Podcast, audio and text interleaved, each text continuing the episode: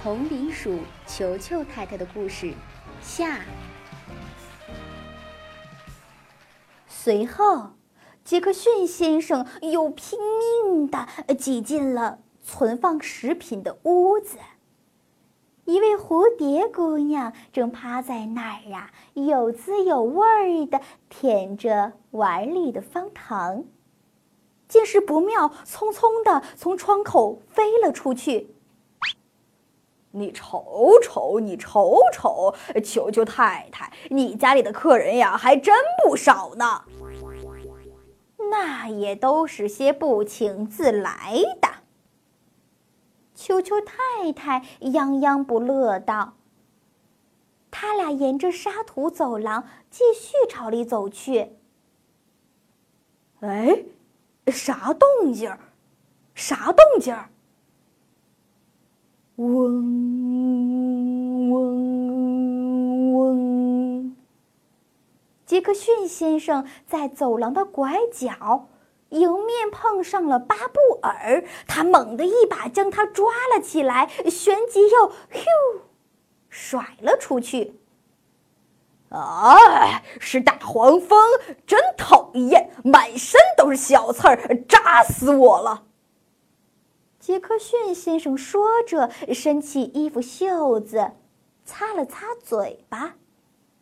“滚开，滚开！你这个脏兮兮的老癞蛤蟆！”大黄蜂巴布尔不甘示弱的嗷嗷叫道。“哎呀，我的神经，我的神经就快要崩溃了！”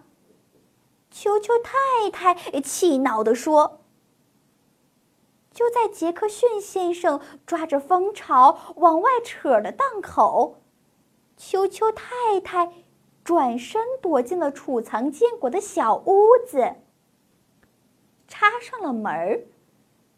杰克逊先生似乎并不害怕大黄蜂蛰他。过了好一阵儿，球球太太才敢壮着胆子走出来。房子里呀，静悄悄的。杰克逊先生和大黄蜂都不见了。球球太太的家呀，被糟蹋的一片狼藉。啊！我这辈子还从来没见过这么脏乱的家呢！哎呀，到处都是黏糊糊的蜂蜜，干巴巴的青苔和蒲公英的白毛毛。哎呀，满地都是大大小小的脚印儿，这哪里还是我那干净整洁的房子呀？球球太太把青苔和蜂蜡的碎块儿啊归置起来了。然后他到外面捡了几根小树枝，插在了门框周边儿。门呐，顿时小了一圈儿。嗯，我得把门弄窄点儿，免得杰克逊先生再擅自闯进来。随后，球球太太又从储藏室里拿出一块高级肥皂、一块法兰绒抹布和一把崭新的大刷子。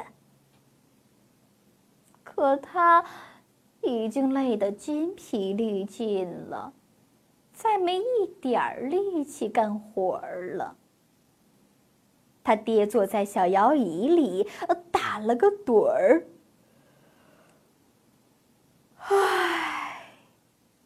然后就上床睡觉了。第二天一大早，球球太太便爬了起来，开始了一年一度的春季大扫除。这次大扫除呀，整整持续了两个星期。他先吭哧吭哧的把地扫了、擦了，把屋子里的灰尘掸了。接着又用蜂蜡擦亮了桌椅板凳儿，最后还把那几把小锡勺也都蹭得锃亮。当球球太太再一次把自己的家清理得干干净净、漂漂亮亮之后，她设宴邀请了五只小老鼠到家里来做客，但他没有邀请杰克逊先生。杰克逊先生闻到饭菜诱人的香味儿，啊，爬上土坡，竟自赶来了。可是大门窄了一圈儿，他没能挤进屋。小老鼠们往橡子壳做的高脚杯里倒了满满一杯的甘草汁儿，从窗口那儿递给杰克逊先生了。杰克逊先生一点儿都没有生球球太太的气，他坐在窗外金灿灿的阳光下，满心欢喜地对球球太太说：“来来，球球太太，为了你的健康，咱们干一杯。”